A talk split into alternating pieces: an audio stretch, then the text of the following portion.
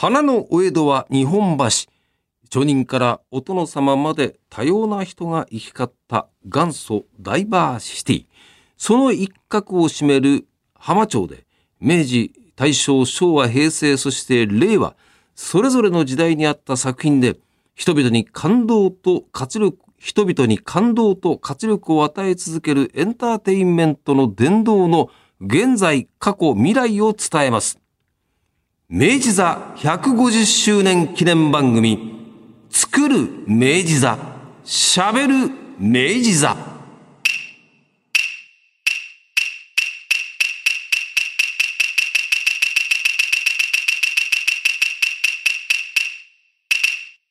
どうも、えーラジオパーソナリティの上柳正彦です。150周年という大変大きな節目の年に明治座の歩み、えーそして日本橋人形町浜町界隈の歴史や魅力をお伝えするプログラムです。えー今回も前回に続きまして作家でコラムニストの泉麻人さんにお付き合いいただきます。えーまたよろしくお願いいたします。よろしくお願いします。一番最初にその人形町浜町界隈新宿っ子が行くなんていうと、どういう時だったんですか？中学が私立でね。慶応ですね。そう、慶応の中東部中東部ではいあの、三田にあって。見たいですね。あそこは割とだ、下町の方の大きい商店の息子さんが多いんですね。もうイメージ的にすぐわかりますね。ねええとこのボンですね。そうそう、だすごい金遣いの荒いやつ。日銭が入る。お前は本当に中学生か、お前は本当に高校生かみたいなね人たちがいっぱいいるんですよね。向こうのやつらと、だから中、その中二の時にね、はあの、銀座の三越の一階にマクドナルド1号店ができい。た時に、おーあの、下町のそいつらはね、最初からビッグマック食ってんだよね。あの、まずで、僕まあ、東京の西側の方は割とさ、はい。あの、サラリーマン家庭が多い、うちは教師だったんですけど、まあその辺はちょっと財布の紐硬いです。けど、で、そういう仲間の一人にね、ああの、浜町中野橋っ。ていう、浜町と人形町の間のね、はいはい。方のあの、靴下問屋ああ。家の子だった問屋さんもありますよね、あの辺ね。ええ彼の家にね、二度三度遊びに行ったのはおあーって、それは1970年前後なんですけど、その時にね、まだ浜町中野橋の下にドブ川が流れてたのすごい覚えてるんですよね。もう今はね、暗渠になってますけどうんもう暗渠綺ね。麗な桜並木の道になってますけどそうそうそうそう。ええあ、その東京、あの界隈ご存知なんですね。そうなんです、そうなんです。で、そこの時行くぐらいなのと、あと、都電がね、新宿から出る都電がその中学生ぐらいまで残ってたんですよ。ああの、新宿のね、靖国通りのところからねはい、ゴールデン街の裏の専用軌道に入っていく路線があってここは専用軌道があったんだよみたいなところね、道がありますよね、小道がね。あれは僕興味を持ってね、廃止になる頃乗りに乗ってね、東大久保の辺まで乗ったんですね。でその終点がね、確か浜町中野橋、その都電の。ずっと乗っていくと浜町の方まで行けたの。あそそういう記憶が、地名あ、の記憶がある。羨ましいな。ええ僕はあの、親父の仕事の関係でもう転々としたもんで、えでまあ、高校ぐらいから東京に来るんですけども、だからね、都電の話されると悔しいんですよね。ただ、地方の路面電車に乗ってるでしょ逆に言うと、そういうものはあのあるんですよ。う んでも都電を知らないんですよ。ええあそうですか。そうです。だから大体ね、まあ、え小学校5年生のね、し昭和42年ぐらいに銀座通りから消えてね、あと 10, 10路線ぐらいね、昭和45年ぐらいまで残ってたんですよ。あえで、それはちょっと何本かわざわざ乗りに行ったりしたっていうのがありました。いやー、都電に乗って明治座に芝居見に行くなんてね。ねえ、そう、そういいですよね。末広亭に落語見に行くとかね。おつらもんだったんですよね。うんあとですね、あの明治座っていうと、もう本当にたくさんご出演されてる方の名前がここに書いてあって、えー高橋秀樹さんはもう20代半ばからずっと明治座だったし、それから尾形健さんは、あの、都立竹谷高校の時に新国劇に入りたいっていうんで、もう通い詰めたらしいです新ね。国劇って本当この歴代のリスト見ると、昭和30年代はね、は定番の興行の一つそうそうですよね。辰巳さんの辰巳龍太郎さんですよね。うん。憧れて憧れて、ええもう弟子入りしていくというようなうん。話があったりとか。僕らだって新国劇っていうと僕なんか、あの、クリスタダ中治を転覆トリオのコ 本当の方で先に。パロディでしか知らないですよ。そっちから入ってますかね。らね。え、これは真面目な話だったの？っていう感じですよね。えあとね、へえと思ったのがね、浅岡幸二さんがえええかなり明治座にずっとお出になってる時期があってですね。浅岡さんはだから結構舞台をされてたけども、11pm ですよね、まず私たちはやっぱり 11pm 巨親の目をこう、こう、かすめながあらのうん。見る、母音って言われて自る。分で、あなんかね、はい。自分で要するに、あの、自虐ネタみたいな感じのも結構好きでされてましたよね、はい。ゆきさんは。い面白い方だったですよね。あと、その頃かちょっと後かの、はい歌が、そうですね。雨が止んだらっての流行ったんだけど、うん。そのあの、お別れしましょうっていうのがすごい好きで僕は、堤京平先生の傑作と言われるねことですね。歌の浅岡さんのイメージはあるんですけども、あの、えーかこの明治座にも出られてましたけども、以前にはい。生前、亡くなられるちょっと前だったんですけども、は懐かし系の番組でご一緒した時い。ええに、えあの、子供の頃のお話、ええええ一緒に伺いいとこのお嬢さんですよね。ですよね。だから、あそこの築地の方でしょ？もともと。で、はい。対面小学校に通われてたんですね。あの料亭のお嬢ですよね。ねええで、対面小学校通われてね。はいはいええだってあの、おだってお父さんはね、伊藤新水っていう、明治ののね。近代美人画のね、はい。方ですからね。はい。ええその、対面小学校って僕、銀座の本格取材でね、うんうんうん。中を入らせてみたら。教室の一つに、はあの、対面小学校出た有名人の資料室みたいなのがあっい。へて、そこに幸次さんの、なんかちょっとしたデータっていうか、え。へえ。あ、そんなのがあるんですか。生時代の写真とか、そういう資料室があるんですよ。へえ。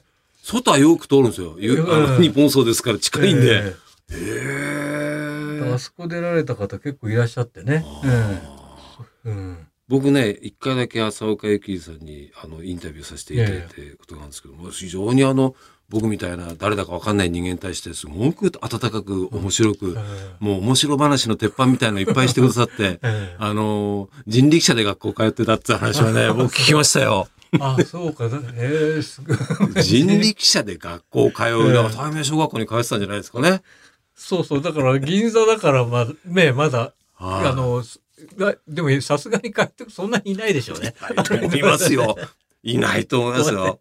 そんなね。待ってんですからね。車引きの方は。で、そうですよねここに置いて、また、そうか、お迎えの頃にお。迎えの頃、下校時にまた行くんでしょうね。うんで、お嬢さんこちらへっていうことになると思いますけどもね。さて、うんえーちょっと明治座、そして人形町、浜町の話から脱線をしつつありますんで、この後はですね、うんえー泉麻人さんにですね、この浜町人形町界隈の美味しいお店とか、なんかそんなお話をちょっと伺いたいと思いますんで、はい。よろしくお願いいたしよろしくお願いしま。ます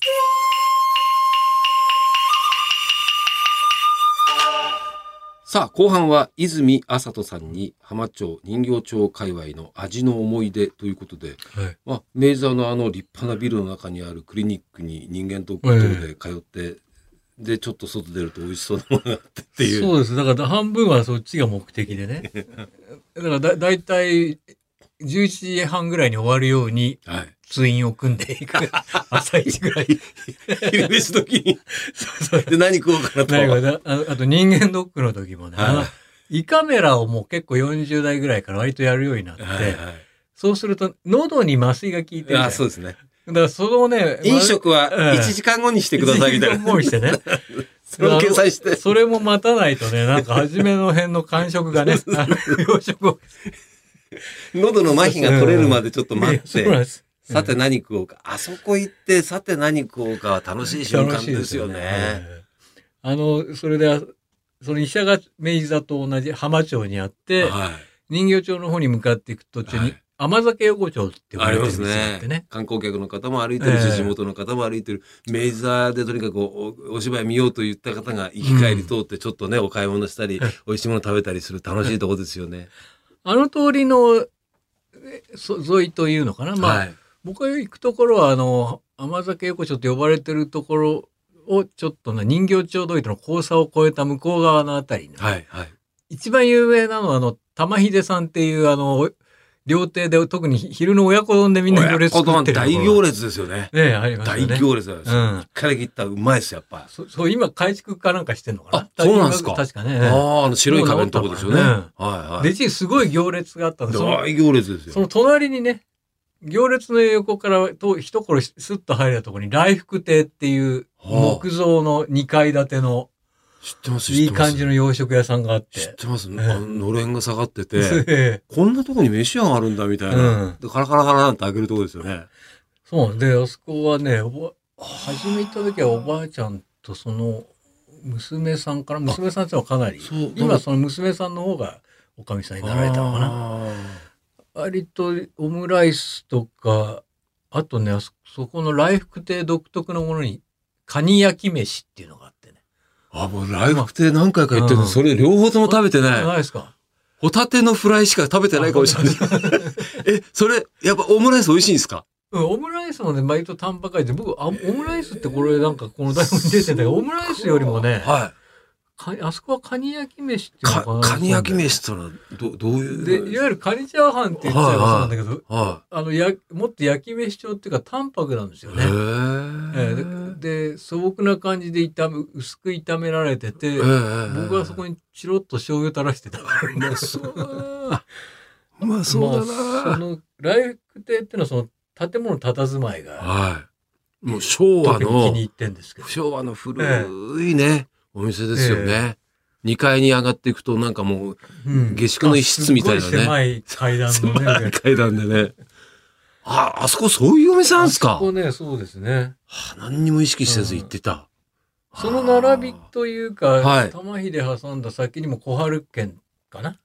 小春これもなんかちょっと、とこうふ古めのうん。感じのお店ですよね、確あか。ただ小春の方はビルには一応なってて、来福よりはた新しいかと思う、建物自体はね。ね。小春軒はなんかあのちょっと洋風のカツ丼があるんですよ。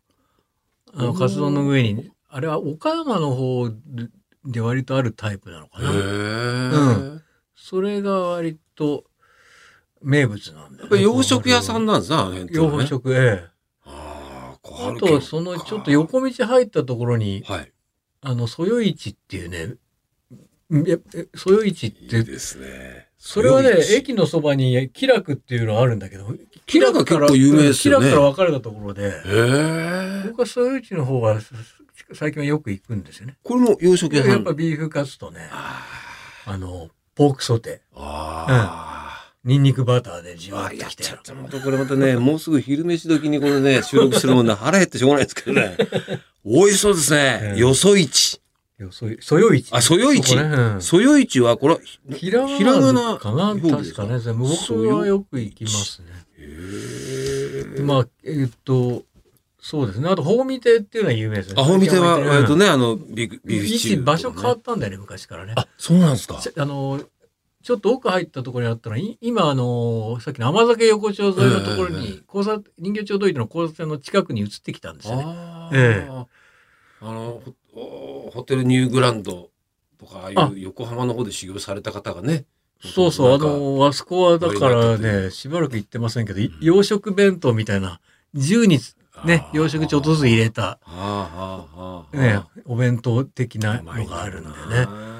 な本見亭なんかはおそらくあの辺のあの、なんていうの、いわゆる、料亭に届けるようなところから始まったなるほどなるほど。花町によくある。なるほどなるほど、お座敷にこう。お座敷洋食だよね。ああ、ええそういうことか。ですよね。そういうことか、なるほどな。吉町っていうね、あの、はいはい。ね、言われていた、昔のね。今の交差点はいはい。のちょっと裏側あたり、ああそこはね、いや、がぜん行きたくなりますね、これはね。いろんなところをね。そういう、だからね、町名が今大体うん。人形町と、あと昔からの割と残ってんのが、あの、あの、なんていうの、川際の方、うん兜町側の方に歩いてたところ、小舟町、ああ、そうか。うん、小網小町、網町。柿殻町。かきら、うん。あの辺は古い、昔からの地名残っててうん、実際、こ小網町っていうところのあたりはね、うん。あのー、2軒、ミルクホールからはやってるようなや洋食店があるんですよ。あそこは豆乳舎って言ったから、桃の牛乳の乳の舎って、い。かにも昔の牧場がやってたミルクホール的な名称なんだよあそこはね、昭和の初期の洋館で建物で2 2階建てぐらいのビルでまだやってるとこありますね。うん。ぜひあの明治座に行かれた際にはですねお芝居が跳ねた後にちょっと界隈を歩いてみて、あここにこんなお店があるのか、うん。今日は明治座のお弁当を食べたんでお腹いっぱいだけど今度はここに来てみようかななんてことをぜひやっていただきたいなと思いますね。まあ、あの界隈まああそういったお店はね僕はちょうどあのコロナ禍でえ明治座に通っていた時期だったので本当に夜なんかもう真っ暗でね、お店閉めてて大変な時期が長かったと思いますけど、また人が戻ってきて、活気がここ戻ってきて、本当に良かったなと思いますそうねで。すよね。うん。あの辺だけど、い前この間のオリンピックに、がも名目目的だったのかもしれないけど、うん結構、しゃれた感じのビジネスホテルがまた増えたんですね。結構。あ、ねこんなところにホテルがあってそうそう。う。うん。狭い、そんなに大きくないんだけど、ホうんテルにしてたりとかね。そうそうそう。うんだから一泊、あれ、そういうとこに一泊して東京歩き直すってのも面白いですよね。そうですね。うん。あのね、あの、うん一等地にできた一泊30万のとこ行かなくても行かなくても街中にあるさりげないとこに泊まって、夜はちょっと街をそぞろ歩いて、うんここ入ってみよいううのもいいというねで。すよね。はい。人形町、浜町界隈ってのはそういうところにぴったりの街ではないかと思います。え、ということで2回にわたってお付き合いいただきました。泉あさとさん。やっぱり出てくる話題が面白い。そしてお腹のすく話ばかりでありました。どうもどうもありがとうございましたど。うもありがとうございました。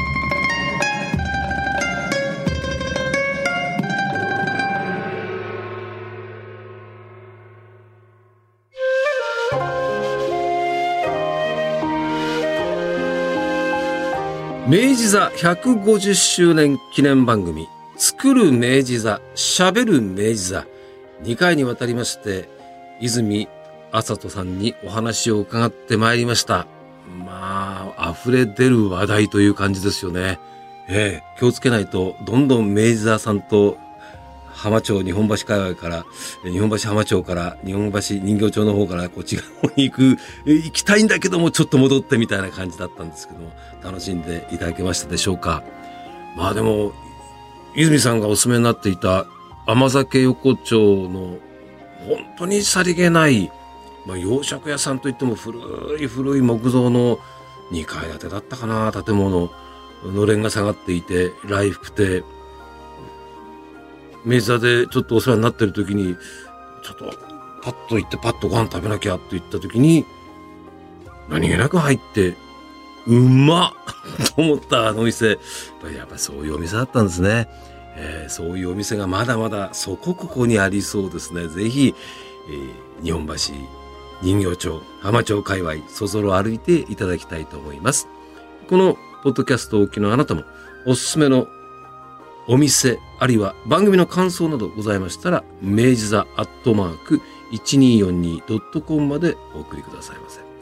それではここまでのご案内ラジオパーソナリティの上柳正彦でした。散歩中ジョギング中やお車で運転しながらお聞きの方この後もどうぞご安全に。